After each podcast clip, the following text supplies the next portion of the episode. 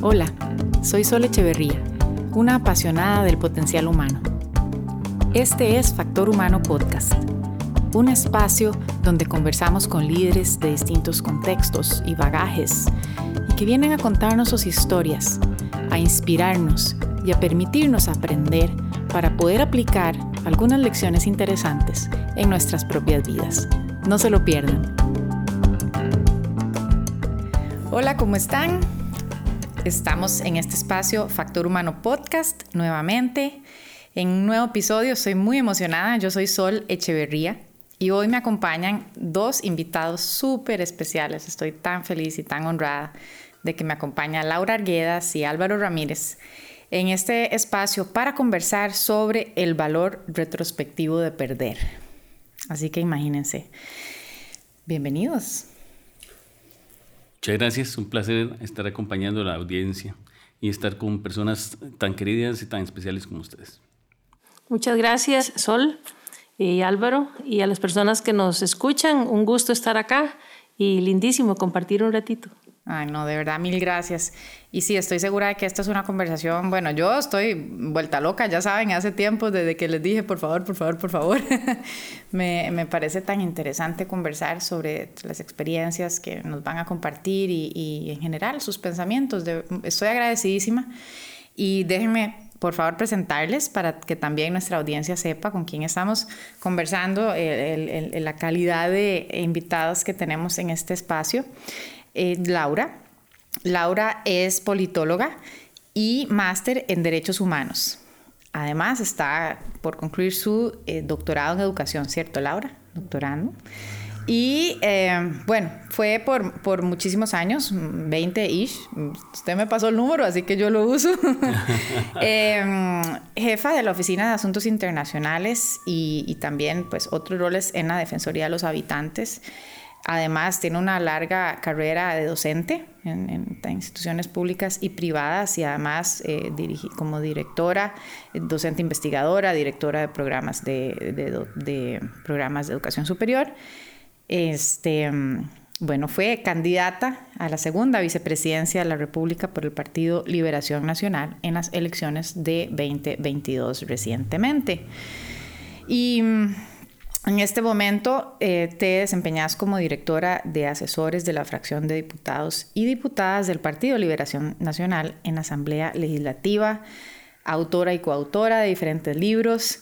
Bueno, interesantísimo. Laura, muchísimas gracias de verdad por acompañarnos y paso a presentar a Álvaro, este, quien es economista y tiene también eh, estudios de posgrado en estudios sobre el desarrollo y sé, Álvaro, que es un tema que te apasiona profundamente y al cual has dedicado, este, bueno, alma, vida y corazón.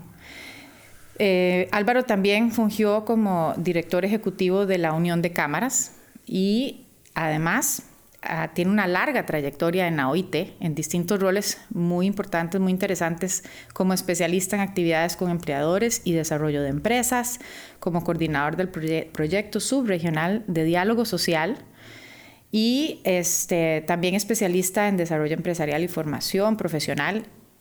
ha trabajado en más de 20 países a lo largo de su trayectoria en cuatro continentes durante todo ese tiempo que estuvo y ha estado vinculado a la OIT. Además, es eh, miembro de la iniciativa de Central American Leadership Initiative, donde, por cierto, fue que nos conocimos, este, que es miembro del Aspen Institute, fue director ejecutivo del proyecto Vía Costarricense y además también candidato a la primera eh, vicepresidencia de la República por el Partido Liberación Nacional en estas elecciones en 2022. Y bueno, en este momento ya nos contarás, pero sé que estás en un proceso también de eh, reinvención, de, de, estás trabajando en varios proyectos como consultor este, empresario también en la industria de los quesos. Buenísima esa historia, de pronto por ahí también nos la puedes compartir. Álvaro, nuevamente también, muchísimas gracias a ambos por estar aquí. Muchísimas gracias por la oportunidad y me parece un muy bonito tema para poder conversar sobre liderazgo en situaciones cuando las cosas no salen como se pensaba. Sí, es que pocos salen, ¿verdad? pocos salen como las pensábamos, me parece siempre, en realidad. Así es y, bueno, no, de verdad gracias por, por aceptar la invitación a hablar sobre, sobre este tema del cual tal vez no es tan tradicional hablar, ¿verdad? Y cuando se hacen los análisis post, ¿verdad? Este, no sé si es como lo más usual, pero a mí me parece muy importante pensar en el valor retrospectivo de perder, ¿verdad? Al final de cuentas, todos hemos experimentado situaciones de perder algo o perder a alguien, esto es parte de la vida, eh, no hay nadie que no se pueda identificar con las emociones eh, definitivamente difíciles muchas veces de sobrellevar, por lo menos en lo inmediato, y dependiendo de la pérdida, pues por supuesto que mucho más eh, que solo lo inmediato. todos podemos saber, ¿verdad?, que en situaciones además como las grandes apuestas, los grandes proyectos de vida, ¿verdad? Como ustedes recientemente acaban de nuevamente dejar alma, alma y vida de corazón en un proyecto este, ¿verdad? Que, que, que, requiere todo de una persona definitivamente por, por muchos meses. Em, y bueno, sí, exacto, cuando las cosas no salen como las estábamos esperando, ¿verdad? Como, como habíamos planeado, pues definitivamente es cuando más se pone a prueba nuestro carácter, sin duda. Em, y esa capacidad para, bueno, levantarse y seguir porque ¿qué queda? ¿Verdad? Ni para atrás ni para el impulso. Exacto, exacto. Em, y entonces, porque además considero, y sé que están de acuerdo conmigo, perder no siempre es fracasar. Y no, y no necesariamente necesitamos pensar, ¿verdad? Que son equivalentes y, y, que, bueno, hay crisis que a pesar de ser muy difíciles nos dejan cosas positivas y, además son necesarias para cosas menores. Yo, yo me atrevo a decir en lo personal que creo que de mis crisis es cuando más he crecido y más he aprendido por duras que han sido. Este, entonces, bueno, ustedes sí, por de, eh, motivados por las más admirables eh, este, ¿verdad? razones que nos podrán quizás compartir, eh, em, embarcaron en este proyecto de, de la campaña presidencial reciente, motivados por, servir, por servir al bien común. Y, bueno, este, fueron el equipo que perdió en la segunda ronda. Así que, pero de ninguna manera fracasaron estoy convencida. Así que les agradezco de verdad muchísimo que estén aquí y me encantaría comenzar y con esto les, les, cedo la palabra, eh, con que nos cuenten cuáles son las principales enseñanzas que les dejó esta reciente experiencia. Bueno, ahora yo empiezo porque cuando andamos juntos a Laura siempre la ponían de primero porque decían que primero las damas, entonces para romper ese, ese tabú puede empezar yo. Muy bien, me parece. Yo creo que eh, es muy importante esa diferencia que hacías entre la derrota y lo que significa, y sobre todo el, concepto de fracaso y el concepto de perder. Creo que son dos conceptos distintos y en este caso en particular yo lo siento igual. Siento que perdimos porque no conseguimos lo que esperábamos, que era poder servirle a Costa Rica desde, la, desde el gobierno, pero la experiencia realmente nos enriqueció como personas y yo estoy seguro que tanto Laura como yo, que además venimos de pasado muy parecidos, porque de hecho Laura y yo eh, nos conocimos en el mercado de Heredia y desde ahí arrancó una larga amistad que eh, fue a través de nuestros padres y en el proceso de la campaña mantuvimos siempre una relación muy intensa y creo que ambos crecimos mucho en este proceso y ahora ella contará su versión de la historia, pero les cuento la mía. Yo en lo, en lo personal siento que aprendí muchísimo de la experiencia, eh, obviamente uno no se mete en esto con plan de perder, pero uno tenía, por lo menos en mi caso, la, firme convicción de que era posible el triunfo. Y además me metí en esto con una gran convicción. Y creo que a nivel personal, pues los aprendizajes, en, lo, en mi caso, yo los veo en tres áreas muy distintas o complementarias. Aprendí muchísimo de Costa Rica Realmente en este proceso yo recorrí 17 mil kilómetros y en 55 cantones. Esto fue un doctorado intenso en la realidad de la Costa Rica de hoy y de la profundidad de las grietas en el tejido social costarricense. Entonces, eh, visitar desde Talamanca, la frontera, las costas, los barrios marginales de San José, conocer toda esa realidad tan de cerca, porque te invitan a tomar café y te pasan adentro en la casa y conoces a la familia, esa realidad difícilmente se puede obtener de otro lado. ¿Y sentís que, eso te cambió de alguna manera? O? Me cambió mucho la perspectiva de lo que está mal en Costa Rica y las oportunidades que el país tiene. Y creo que también lo hace uno mucho más sensible a esa necesidad de actuar. Y creo que le, me reforzó mucho la razón del por qué me metí y yo creo que el hecho de, convivir con esas personas y ver tan cerca su realidad me eh, reafirmaba todos los días de que la decisión que había tomado era la correcta. de renunciar a una serie de cosas que eran muy seguras y meterme en una serie de cosas que eran muy inseguras y muy distintas a lo que yo solía hacer. Pero el contacto con esas personas todos los días y, y ver su dificilísima realidad me convencía cada vez más de que había hecho lo correcto. Lo otro es entender la política, que claro, la política es una cosa que la gente ve muy feo. Y a muchas personas les parece que está muy mal lo que están haciendo los políticos, pero no muchas personas están dispuestos a dar el paso. Y a dejar lo que tienen y su vida muy confortable y meterse en ese berenjenal que es la política. Y yo creo que entender la política por dentro para mí fue una gran eh, lección de vida también. Y creo que es muy importante para los que tenemos ese gusanillo de servicio público, más que de político, porque yo la verdad ni siquiera me considero político aún después de todo esto. Yo sí me siento una persona eh, comprometida con Costa Rica y me encantaría poderle servir más a este país desde alguna trinchera como la que intentamos tener. Pero yo sí estoy convencido que entender la política por dentro y entender un partido complejo como Liberación Nacional es parte de, esos aprendizajes que son necesarios si uno realmente quiere llevar adelante esa vocación de servicio público. Laura, ahora sí, ya que sí. rompí el tabú. sí, gracias, gracias. Pues bueno, eh, coincido con, con Álvaro en, en, las apreciaciones. Esencialmente, y comenzando porque esto es un proyecto de vida que cambió todo. ¿Verdad? Es, es, salir de la zona de confort y yo salí con mucha convicción, sintiéndome profundamente honrada por el ofrecimiento que me hizo eh, don José María Figueres. Eh, siempre tuve claro que te metes a este tipo de cosas con una expectativa de triunfo porque nadie emprende en la vida ningún proyecto con expectativa de, de, no triunfar, ¿verdad? Pero que había una probabilidad evidente de perder la elección, que fue lo que sucedió pero, pero te metes con las ganas de hacer las cosas bien. Eh, yo, yo, sí, yo sigo creyendo y al día de hoy creo en la, en la utopía como la, eh, como la concibe eh, Eduardo Galeano, de que la utopía sirve. Yo avanzo y la utopía se mueve y yo avanzo más. Entonces, ¿para qué sirve? Sirve para caminar. Yo creo en eso. Yo sigo creyendo en el ideal de que el servicio público eh, es para ayudarle a la gente, ¿verdad?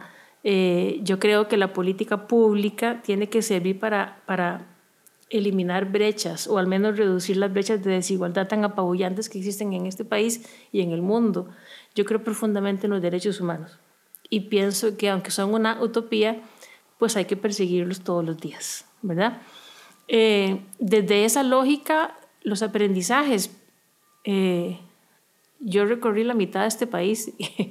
Eh, algunos lugares que recorrí Álvaro no fui yo, pero el contacto con la gente te cambia, te da perspectiva, te pone los pies en la tierra, porque tal vez querés plantear una serie de proyectos para las personas, para poblaciones específicas, y te das cuenta que necesitan otras cosas cuando hablas con ellos, ¿verdad?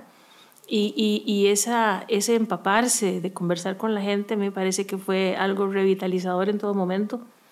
Eh, creo que estando en esa trinchera, yo conocí cosas de Laura Arguedas que no sabía que estaban ahí.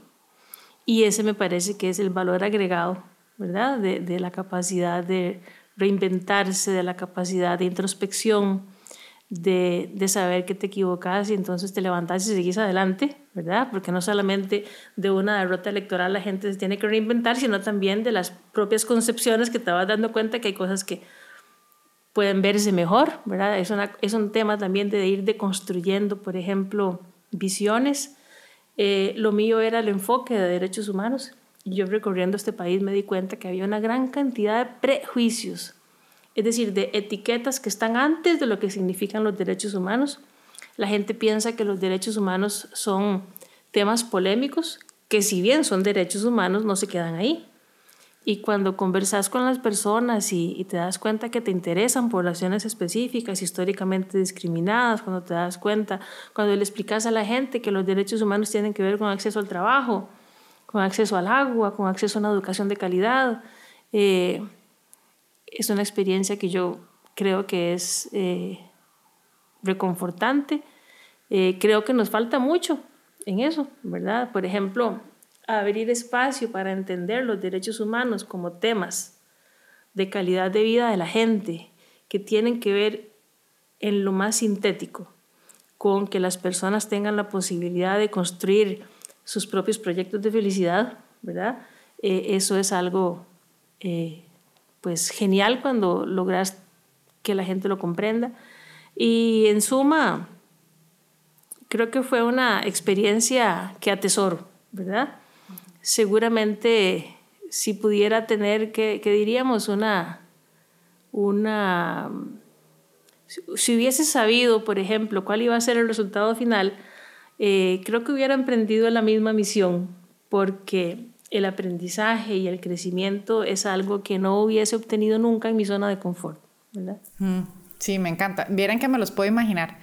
Este, ahí escuchando, conversando, eh, no estuve ahí, pero me los puedo imaginar muy bien, maravillados, eh, conversando con, con, las personas y aprendiendo mucho, porque por lo que los conozco, sé que son personas que les muy abiertos a escuchar y aprender y a permitirse transformarse. Yo que anduve un poquitico en, en, ese, en esas faenas hace un tiempo más, más. Eh, y aquí voy a ir a querer ver si, si se apuntan a profundizar un poquito más desde el punto de vista personal, digamos, cuando yo estuve en una campaña sé que aprendí mucho sobre mí misma desde el punto de vista de mis límites, de, de por ejemplo, del, del, de lo poquito que uno duerme, de lo que... Te suena.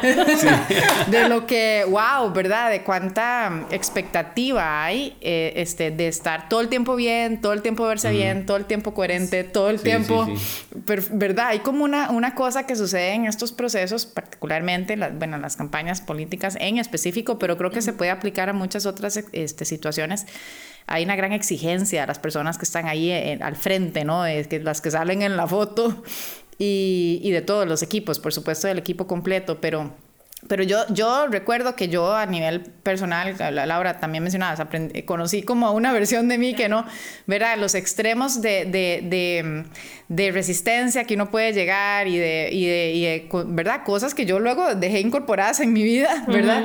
Hay algo de eso a nivel personal de, ustedes que digan, de verdad que que después de vivir esta experiencia tan intensa, tan a mil, ¿verdad? Este, de semejante kilometraje, como que algo más así, este, cuenten. Bueno, eh, yo descubrí que aunque se duerma una hora se puede sonreír. bueno, descubrí, descubrí que, que, la capacidad de trabajo, yo, yo me consideré siempre una persona bastante trabajadora pero esta campaña retó todas mis expectativas y estoy segura que aquí hablo también por Álvaro, porque exige completamente que estés, ¿verdad? Aparte de eso, el ritmo de trabajo que siempre admiraré eh, de don José María, eh, él, tiene baterías que no se gastan, ¿verdad? Y entonces seguirle el ritmo era una cosa muy retadora. Eh, la capacidad de trabajo que hay que tener es enorme y yo, sí creo que, pues a esta edad, eh, en, un, en, un, país o en una sociedad, y, no solamente sucede en Costa Rica, sucede en América Latina y en una gran parte del mundo, la lucha contra los prejuicios es, es todo un combate abierto, ¿verdad? Y yo, por trabajar en derechos humanos, llegué a pensar que yo ya era inmune a algunos prejuicios que hay sobre eh, las personas de diversas poblaciones y me di cuenta que no era inmune, ¿verdad? Me di cuenta que, que no era inmune a, a, la ofensa, al insulto de la gente que no te conoce, pero que te etiqueta por temas de, de diversidad humana, ¿verdad?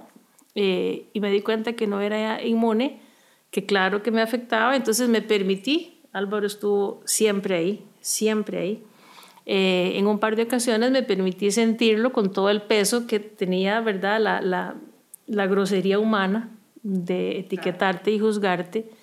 Eh, y, y, sí, en esos momentos que había como hubo un par de vulnerabilidades, eh, por, por, porque a veces la prensa hacía eco inclusive, también me di cuenta, y, y, fue muy bonito y muy aleccionador, me di cuenta de que no era inmune, que no era cierto, ¿verdad? Que hay cosas que siguen afectando cuando la gente te, es, es ingeniosamente grosera, pero que también era posible levantarse de eso y seguir caminando, ¿verdad?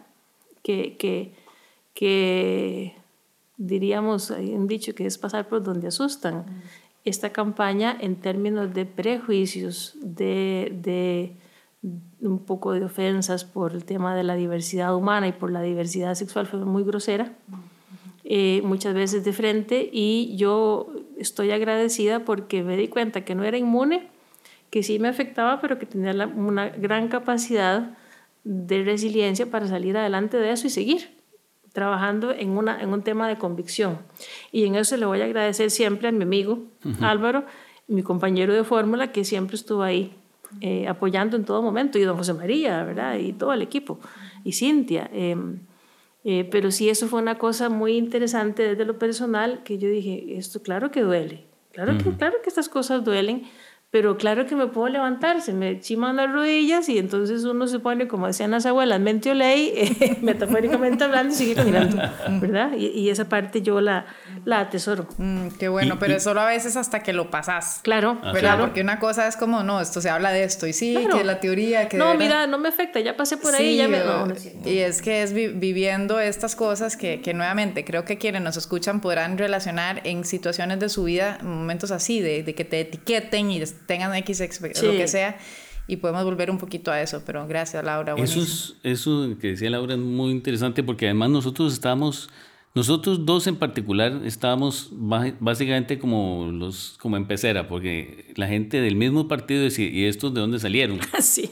Sí, cierto. Porque ninguno de los dos teníamos una tradición activa en la vida partidaria. Tenemos pedigrí. Entonces, claro, estábamos bajo el escrutinio constante del propio partido. Porque la pregunta era, ¿por qué están aquí? Si hay tanta gente que merece estar ahí, ¿por qué estos dos?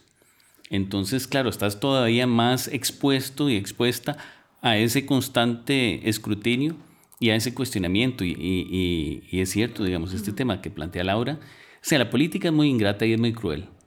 Y yo creo que hay que tener una cáscara bastante dura, una, una epidermis muy gruesa para meterse en estas cosas, porque constantemente y, y, sobre todo, y yo lo viví muy de cerca, viendo a Laura en esas batallas campales, porque realmente en este país hay esos prejuicios se vuelven absolutamente armas mortales en la campaña electoral. O sea, la gente es absolutamente cruel eh, y además, como decía Laura, se, la misma prensa a veces se, se, sumaba a esos ataques, entonces se vuelve una cosa realmente insoportable.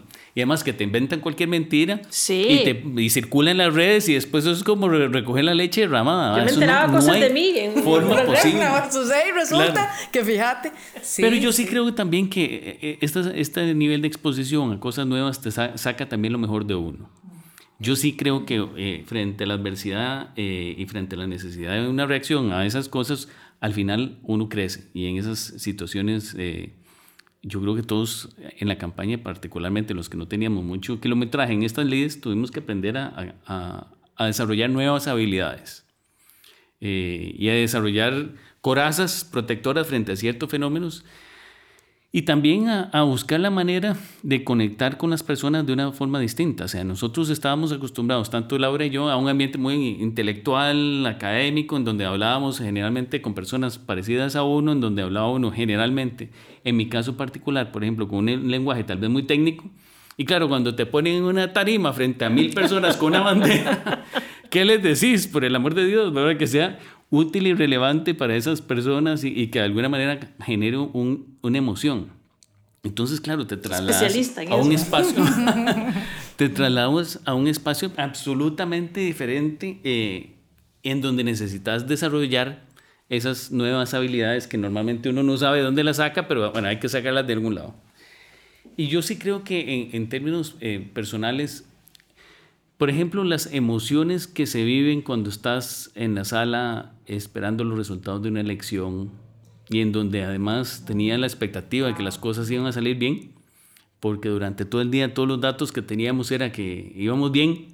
Estar ahí a la hora de que la señora del tribunal eh, hace la lectura del avance de los resultados, o sea, realmente esas son emociones que nunca se te van a olvidar y, y, y que por supuesto que golpean muy fuerte porque no, no solo tenías la expectativa de que iba a suceder exactamente lo opuesto, sino que también ya te había formado una idea de lo que ibas a hacer cuando estuvieras ahí. Y pensando en todas las personas que visité y pensando en todas las cosas que, que se necesitan y pensando en todas las eh, cosas que podíamos hacer y que habíamos construido juntos con equipos de trabajo de gente muy capaz. Entonces, e, el, el, el, efecto inmediato realmente es muy, muy, muy fuerte. O sea, realmente te saca de, de, de, no, no, solo de, lo, la expectativa, sino que realmente te deja flotando en el aire. Hay que tratar de asimilarlo eh, y eso es un proceso de duelo que toma su tiempo. O sea, no es una cosa que realmente uno puede asumir como que, bueno, ni modo, eh, pasamos la página y, vamos a lo siguiente. Realmente es un proceso que cuesta mucho transitar, digamos, de, de ese momento al momento siguiente de, la reinvención y, y, que va a hacer uno con su vida, porque tanto Laura y yo renunciamos a algo que era muy seguro. O sea, yo tenía 18 años de carrera en un organismo internacional muy bien pagado, ahí nadie eh, prácticamente nadie es despedido jamás y tenés además de una serie de ventajas de organismos internacionales y encima un organismo internacional viviendo en mi propio país. O sea, claro, la renuncia es muy importante. Eh, y no era una cosa que, bueno, yo voy a pedir un permiso y voy a probar y si no regreso, no, es que era renunciar. Entonces, eh, los planes de vida cambian en cuestión de minutos. O sea, todo lo que te había formado en tu mente de expectativa de lo que iba a suceder, en un minuto cuando viste a la señora, tu vida cambió de la noche a la mañana, de un minuto al otro. Y, y, esas cosas son obviamente difíciles, pero me parece que son parte de las, de las grandes lecciones y de las grandes oportunidades de reinventarse, porque si no, yo igual, al igual que Laura, aún sabiendo el resultado, yo hubiera tomado la misma decisión. Y sabiendo incluso el costo de oportunidad que esto implica y lo que, a las cosas a las que uno renuncia, yo no cambiaría esta oportunidad eh, por mi zona de confort y me, encantaría volverla a tener o me habría encantado volverla a tener aunque hubiera tomado la decisión sabiendo el resultado desde antes. Pero creo que son, son de, esas, de esos momentos parteaguas en la vida. O sea, yo creo que de aquí para adelante las cosas no pueden volver a ser jamás igual de lo que eran eh, seis meses antes. Y, y, para bien. O sea, yo sí creo que ahí hay un, una, oportunidad de aprender de todo esto y construir en esa reinvención del futuro eh, las bases para cosas más grandes que uno pueda eventualmente también eh, proponerse como parte de su proyecto de vida. Ahorita que Álvaro, no sé si puedo. Adelante, por favor. Ahorita que Álvaro habla de, de ese momento de ver la señora del tribunal, eh, y, bueno, y hablamos de eso, de, de, todo lo que implica renunciar a ciertas cosas de zona de confort, y yo igual, como decíamos, lo volvería a hacer también. Eh, pero, pero hablabas de algo, de un enfoque tal vez desde lo más personal. y yo, quiero eh, eh, contarles que ese día al que se refiere Álvaro de la elección, que la señora del tribunal cambió todo el esquema porque veníamos trabajando en proyectos y cosas para entrar a gobierno y y, un enfoque social y un enfoque de vivienda y un enfoque de generar empleo, estaba listo, ¿verdad? Y hablando con gente de la fracción para darle continuidad a cosas que tienen que ver con bienestar de las personas. Todo eso está planeado, ya tenés idea, como dice Álvaro, de lo que, de lo que querés hacer. Y ese día, eh, y, y, lo comparto porque todavía yo no logro describir la sensación que tuve por dentro, digamos. Eh, eh, sé, por ejemplo, mi escritor favorito se llama Milán Kundera. Milán Kundera dice que el vértigo no es el miedo a la caída, sino que es el deseo de caer reprimido. Entonces, que esa cosa en el estómago que, que te da esa, ese vacío tiene que ver con la represión inconsciente del deseo de caer, ¿verdad? Del vértigo. A mí esa definición me, me, me, me ha impactado mucho siempre el, el, día de las elecciones, yo sentí, me acordé de Kundera pensando en esa cosa en el estómago, porque cuando, cuando nosotros estábamos trabajando el, el discurso del triunfo, eh, y de repente nos dicen que ya es hora de ir a prepararnos o algo así, y lo dejamos ahí como, ¿verdad? Eh, pero no había caras sonrientes, entonces de, no había por qué saber nada de antes, nada. Era, yo, era la expectativa, así estábamos todos. Y cuando yo llegué a la habitación a refrescarme y a cambiarme, eh, y estaba Federa, mi compañera, con el telepuesto, y e inicia la sesión del tribunal. Y cuando la señora presidenta del tribunal da primero los datos de, del partido que hoy es gobierno, a mí me entró esa cosa de condera, ¿verdad? Eh, y yo lo que dije fue con mucha sorpresa y mucho estupor, perdimos, ¿verdad? Pero todavía me espero a ver que den el dato y ya sí, pero entonces como que no caía en cuenta y sentía esa cosa en el estómago.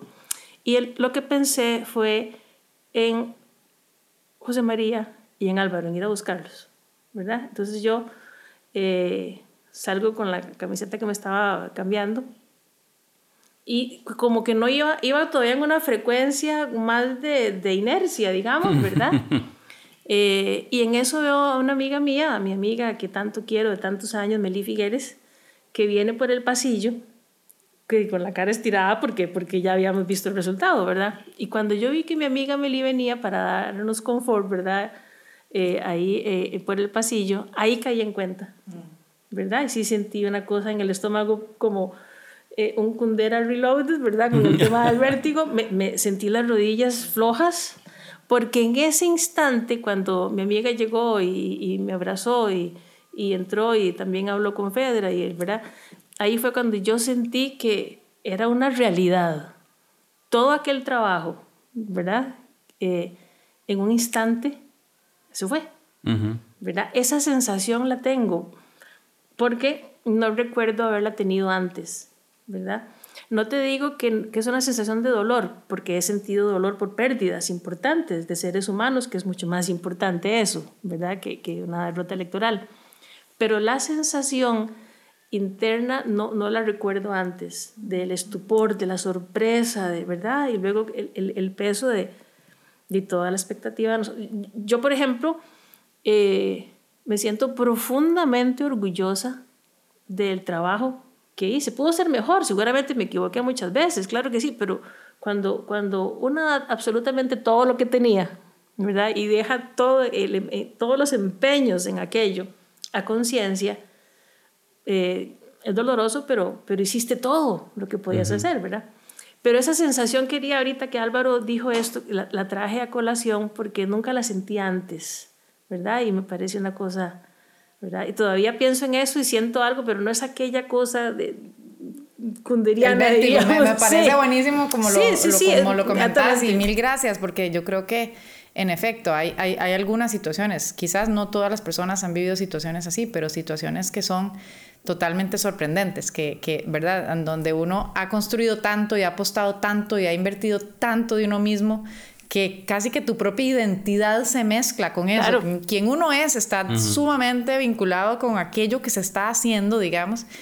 Y hay esta cosa que tiene este, a veces en algunas circunstancias le sucede a algunas personas esto que tiene casi como de accidente, como de una cosa que es que no se estaba, ¿verdad? Como que, que impacta de tal forma porque era algo sencillamente que no se está. Y de pronto puede ser que todo cambia y todo se desvanece y todo, de ¿verdad? De, de, una forma que por eso me hace pensar como de esta cosa accidental de una catástrofe muy un poco así, sentía en el cuerpo de esa forma, incluso describías, ¿verdad? Como, como uno no está listo a veces para ciertas cosas que pasan y pasan, ¿verdad? Y pasan, entonces... Eh, ¿qué, o pensás que que estás listo, porque yo siempre tuve conciencia de que al meterme en esto quiero ganar una elección, quiero servir a este país desde una trinchera muy específica. Sí, cierto, está el porcentaje, la probabilidad lógica de que hay derrota y lo tenés clarísimo racionalmente, pero a la hora de traducirlo en la emoción, la cosa se descompone. Y además es que si, si nosotros eh, en las además habíamos ganado la primera ronda, o sea, estuvimos en los dos momentos, cuando estuvimos en los resultados en el hotel y, vimos el primer... Los dos tipos de emociones. La, emoción de, bueno, ganamos, vamos, sacamos más diputados que antes, etcétera, esa sensación del triunfo inicial y teníamos la expectativa de que se podía en una segunda ronda. Y el día de las elecciones, a las 7 de la noche, nosotros teníamos la convicción de que el triunfo estaba al alcance de la mano. Es que si uno desde dos semanas antes hubiera llegado con la idea de que, bueno, no, esto no tiene ningún chance, pero ese día a las 7 de la noche nosotros estamos pensando de que era posible. Era posible. Y, hablando un poco agenda de medios, ¿verdad? Por ejemplo. Tú. Entonces, la, el golpe todavía, el, el shock. Exactamente. El shock es todavía más, más duro. Ahora, y yo creo que eso le pasa a muchas personas en muchos distintos momentos de la vida y en distintos escenarios empresariales, eh, académicos, eh, laborales, etc. Y ahí es donde me gustaría saber, desde la experiencia que tienen cómo, cómo se reinventa uno desde ese punto de vista de identidad, en ese momento donde todo se quiebra, donde, ¿verdad? Eh, que hay algún, rescatan algo, ¿cómo lo han hecho? Cuéntenos. ¿Qué sigue después? ¿Cómo es el día siguiente? Bueno, en mi caso en particular, yo, yo creo que eso que decía Laura, en, en mi caso ayudó mucho en el proceso, digamos, de recuperación. La sensación de que eh, estaba en paz con mi conciencia. De que yo no, me sentía no solo en paz con mi conciencia porque lo había dado todo, sino porque no transgredí ninguna línea roja que después me hiciera sentirme mal eh, porque mi compás moral se desalineó en algún momento en la campaña. Entonces yo creo que la, la tranquilidad de conciencia con la que por lo menos yo sentí eh, que terminé este proceso me ayudó mucho a lo que seguía. Entonces fue como buscar adentro, quién soy yo, quién sos, y conectar y con sentir, Y sentirme que eh, bien conmigo mismo. O sea, yo di todo lo que pude, no pasé ninguna línea roja, yo puedo ver a cualquiera a los ojos y sentirme tranquilo que todo lo que hice lo hice de acuerdo a mis convicciones eh, y mis valores. Entonces, esa sensación de de que, bueno, no se logró el resultado, pero por lo menos en mi interior. El balance de las cosas para vos. Y yo puedo dormir tranquilo el día siguiente. Eso para mí fue muy importante en ese proceso de, de recuperación. Qué bonito, qué bonito. E, en mi caso, eh, a mí me preocupaba muchísimo eh, honrar la confianza que puso en mi hijo José María Figueres y, es una figura importantísima de autoridad, de respeto, es un líder a quien yo sigo. Pero me parecía más importante todavía, que a lo mejor no se da cuenta porque se entera un ratito y luego se le olvida, mi abuela. Mi abuela tiene 98 años y para mí era una cosa eh, vital, aunque ella se acordara ratitos, ¿verdad? Honrarla a ella desde lo que yo fuese a hacer en la campaña. Entonces, esa cosa de, de, de, poder al menos decirme a mí, eh, hiciste todo lo que tu abuela, por lo que ella se hubiera sentido orgullosa, ¿verdad? Eh, porque mi abuela es una, una persona, es mi, persona favorita. Seguramente ahorita le tocará irse. Lo sé racionalmente. Vamos a ver lo que hablábamos antes de la razón versus la emoción. Lo Vamos a ver qué sucede cuando, cuando eso suceda, porque, porque emocionalmente eso es una cosa más complicada. Pero para mí era importante honrarla a ella, lo que ella ha significado en mi vida, que ha sido mi persona favorita. Y, y estaba tranquila con eso. Entonces esa parte me daba muchísima paz. Eh, di gracias a Dios de que ella no se acordaba o no se iba a acordar que, que hubiésemos perdido, porque se hubiera echado a morir. ¿verdad? Em,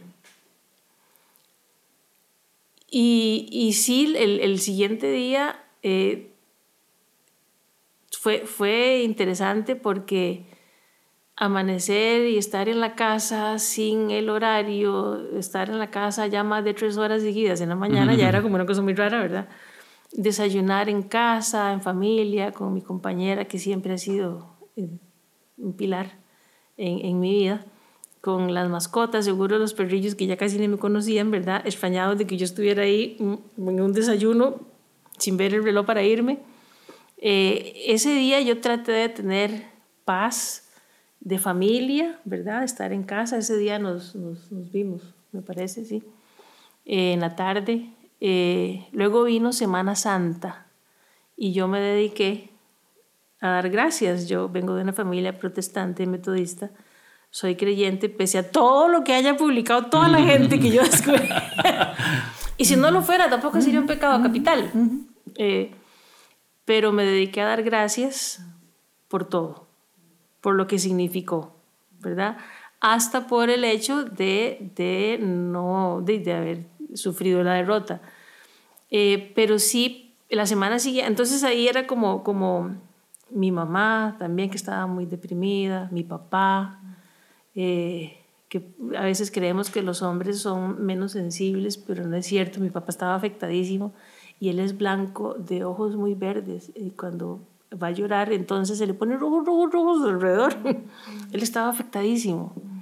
Eh, y, y, digamos que, que, fue una experiencia como, ¿verdad? De, de, de, sentir que la gente, que la familia está cerca en lo real, inclusive en un momento que es difícil, ¿verdad? Eh, Y en la Semana Santa, entonces, como era familiar y como era de comer, y ya la campaña me había heredado unos cuantos kilos de más, entonces yo dije un kilito más esta semana, no pasa nada. Y ya después de eso, sí, sí, yo dije, bueno, esto es un duelo, esto es literalmente un duelo, hay que trabajar en eso, hay que levantarse y hay que seguir. Creo yo que ahora tengo, pensé, más activos emocionales que antes, entonces tengo que salir adelante con esto, reinventarme, ¿verdad? Y ya sé que puedo hablar en frente de un montón de gente muchas veces. y eso, no tengo la, la, ¿qué diríamos? La habilidad de Álvaro, ¿verdad? De, de, de hacer que las masas logren enaltecerse, lo admiro, ¿verdad? Eh, pero Éramos Un, un, buen team, porque la Laura llega mucho más, es más emocional que, que yo y yo soy más gritón, entonces al estilo plaza pública de los 80. Entonces hacemos un buen mix. Buenos complementos, no, pero qué lindo, muchas gracias de verdad por contarnos ambos estas cosas, porque eh, rescato de lo que nos cuentan y nos comparten esto eh, en las situaciones así, ir adentro y conectar con lo que nos dé paz, aquello que nos da paz, que qué dentro de uno es lo que le da paz y son, eso solo cada quien puede explorarlo, ¿verdad? Pero es un recurso demasiado importante para poder atravesar situaciones de crisis y luego también dar, conectar con la gente que queremos, ¿verdad? Conectar en nuestro corazón y, y, de forma real, ¿verdad? Ir, conversar, ver cómo estamos, eh, la familia, las demás personas que son importantes para nosotros y el agradecimiento. Laura, eh, este, se dice que, que uno no puede sentir angustia, el cerebro no puede sentir angustia y agradecimiento al mismo tiempo.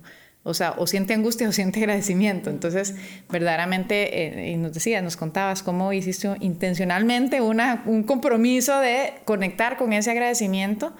Y me parece que esas son cosas muy importantes porque a veces pasan estas cosas y, de qué me agarro. Bueno, aquí nos están contando algunas cosas importantes de las cuales ustedes eh, hicieron recurso después de una situación tan, tan intensa y mm, tengo una pregunta que preparé y que parece ser bastante poética, pero la tiro igual, bonita. ¿Cuál semilla se sembró en este último año? Porque fue por lo menos un año, sino un poquito más, ¿verdad? ¿Cuál semilla se sembró y que se va a convertir en un frondoso árbol? Cada uno. Laura, vos que sos más poética. ¿O usted entra más por ahí? bueno, vamos a ver, eh, ¿cuál semilla se sembró que va a ser un frondoso árbol? Pues bueno, eh, yo creo que la, la, mejor semilla que podemos tener los seres humanos es la capacidad de vernos hacia adentro, ¿verdad? De ver hacia adentro, de, como decía el, el Principito, que, que no es, ya les dije cuál es mi autor favorito, pero mi libro favorito es El Principito, porque la, lo más difícil en esta vida, dice ese, ese libro, es juzgarse a sí mismo. Y cuando logras hacer eso, ¿verdad? Entonces ya sos mejor persona, para resumirlo. Y, y yo creo que eh, esta Laura hay un antes y un después, ¿verdad? Eh, ha sido una experiencia única en la vida. Y creo yo que, que, que esta experiencia lo que siembra en mí es que yo soy una mujer fuerte, que soy una mujer resiliente, que tengo múltiples, múltiples capacidades. Antes pensaba que yo podía hablar de Platón, Aristóteles, Kant y derechos humanos y ahora sé que puedo aprender de muchísimas cosas, aportar muchísimo más, tener una... Creo que, que los derechos humanos son algo que sí le interesa a la gente cuando se comprenden y yo quisiera pensar que en un mundo tan retador como este, que la, amenaza no es alcanzar derechos humanos, ya no. En este momento la amenaza es evitar que retrocedan. Eh, y yo pienso que esta eh, Laura de ahora eh, es más fuerte, ¿verdad? Se ha revitalizado más para luchar por aquellas cosas en las que yo creo y que son causas humanas. Es que no son las causas mías, porque si yo en, en retrospectiva mi vida, yo, yo fui una persona que nací con muchas ventajas que no sé por qué tuve y otra gente nació sin ventajas y tampoco sabe por qué. Eh, entonces creo que, que, que si pudiera imaginar ese árbol frondoso, que por ejemplo me gusta pensar en un árbol de manzana de agua, que son tan enormes y cuando están dando cosecha, ahora que están en época... Cargados. Ajá.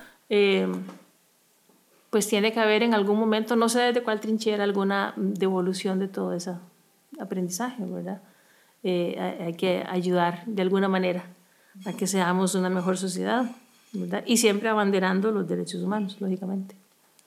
Sí, yo también, yo creo que eh, una campaña de estas lo cambia uno definitivamente y para siempre. O sea, no hay ninguna duda del impacto que tiene esto en la vida de una persona como nosotros que estuvimos en el ojo del huracán. El asunto es en qué puede convertir uno eso que aprendió y cómo puede convertir eso en la semilla para, para el árbol frondoso. Eh, y creo que ese es el reto de la reinvención también en esta etapa de la vida de nosotros. O sea, yo, yo sigo en esta etapa descubriendo nuevas cosas que he podido hacer ahora, que tengo más libertad de lo que tenía antes. Y creo que el utilizar esos activos y ese, ese acervo que uno aprendió y desarrolló como habilidades nuevas en un proceso de campaña, cómo lo transforma en la materia prima para construir algo nuevo, eh, ese es el proceso en el que estoy, por lo menos a nivel personal ahora. Y yo sí estoy convencido que, que de esto pueden salir muchas cosas buenas incluyendo la, el cultivar relaciones como la amistad con Laura, que nos reencontramos después de tanto tiempo, y tanta gente bonita con la que también compartimos en campaña, de la que aprendí muchísimo, gente en distintas partes del país, con distintos perfiles. Se aprende muchísimo y todas esas personas que son ahora parte nueva de, de ese... Eh, de esa colección de humanos que, con los que uno puede contar cuando uno emprende algo nuevo, yo creo que es una cosa definitivamente valiosa, pero además esos, esas nuevas habilidades que uno desarrolló y nuevas formas de, de proteger la coraza cuando enfrenta situaciones difíciles, todo eso creo que es una materia muy valiosa para diseñar un proyecto nuevo. Eh, ¿Cuál es ese proyecto? Yo creo, por lo menos en mi caso personal, está en proceso de construcción y de descubrimiento, porque es un proceso también de descubrimiento. Ahora la ventaja es que estoy probando muchas cosas distintas y, y, y, aprendiendo todas ellas y me parece que definitivamente las convicciones con las que yo entré en la campaña son las convicciones que yo quisiera nutrir a futuro. Ahora desde una trinchera probablemente distinta, pero con habilidades también renovadas a partir de toda esa experiencia, pero yo sigo con mi norte igual, o sea, yo sí quiero eh, eso que decía Laura, de volver más a este país, hacer algo más de lo que he podido, eh, por dejar un legado que sea más hondo y más duradero y que haya valido la pena cuando uno se va de este planeta, eh, que uno vuelva a ver atrás. Hay una imagen que a mí me gusta mucho, la del, la del Buda sonriente en su lecho de muerte en Tailandia, que me hablaba un amigo y, y que le preguntaban, ¿y por qué estaba el Buda sonriente? Y la respuesta fue porque al mirar su vida se sintió feliz. Y claro, llegar al final de la vida y sentirse uno feliz de que esa, esa experiencia dejó algo positivo y que valió el boleto, esa para mí es la aspiración más importante. Y yo tengo esta gran inquietud del servicio público, me encantaría poder hacer más eh, y esa sigue siendo mi, mi aspiración y creo que ahora quedamos mejor equipados para esa aventura. Bueno, vos decís. No, excelente. Ustedes no se imaginan el agradecimiento que siento por, por que estuvieran aquí, que compartieran con nosotros estas experiencias muy íntimas, ¿verdad? Muy personales, eh, muy importantes, muchos aprendizajes que estoy segura que quienes nos escuchan este, podrán aplicar en sus realidades porque son situaciones universales, son situaciones que todos vivimos. Y, y, bueno, nada, este, quisiera como preguntarles si quieren enviar algún último mensaje, alguna recomendación a, quienes nos escuchan que son de perfiles muy distintos, son personas de todos los bagajes, de todas las edades pero algún último mensaje que quieran compartir con nuestra audiencia antes de despedirnos. Mira, bueno, yo creo que eh, yo creo que una de las cosas, por lo menos en mi caso particular, que, que rescato todo esto es la importancia de eh, retarse a uno mismo y asumir los riesgos y de soltar. Soltar esto que parecía muy cómodo y que era un proyecto de vida muy, muy estable de estar dispuesto a dar ese salto, creo que es la única opción real que uno tiene de crecer. Por algo que importa tanto, o sea, cuando algo importa tanto, eh, este, es importante. Yo esa decisión que tomé de renunciar a lo que renuncié para meterme en esto, la tomé con absoluta convicción, independientemente del resultado. Y creo que eso es lo que también le agrega a la paz que uno puede tener al final de un proceso así, para poder hacer ese salto a lo que sigue y tratar de reconstruir sobre lo que, aprende, lo que se aprendió. Pero, pero yo sí creo que la primera cosa es eh, el valor de soltar eh, y de salir de esa zona de confort, eso es una cosa que al ser humano le cuesta muchísimo, porque todos estamos muy acostumbrados a, agarrarnos algo estable. La seguridad, y, no, sí, claro. Y esa seguridad nos da tranquilidad.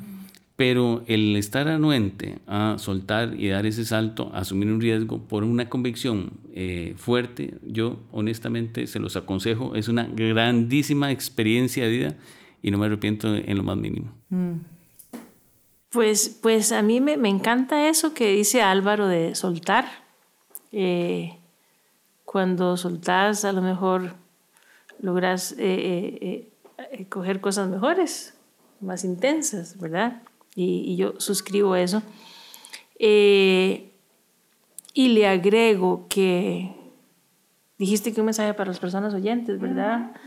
Y le agrego que mm, además de soltar, que tengamos la capacidad, sea cual sea la circunstancia, sea cual sea la situación, sea cual sea, sea, cual sea el grado de dificultad, de perseguir los sueños los sueños hay que perseguirlos, los sueños están despiertos, hay que buscarlos.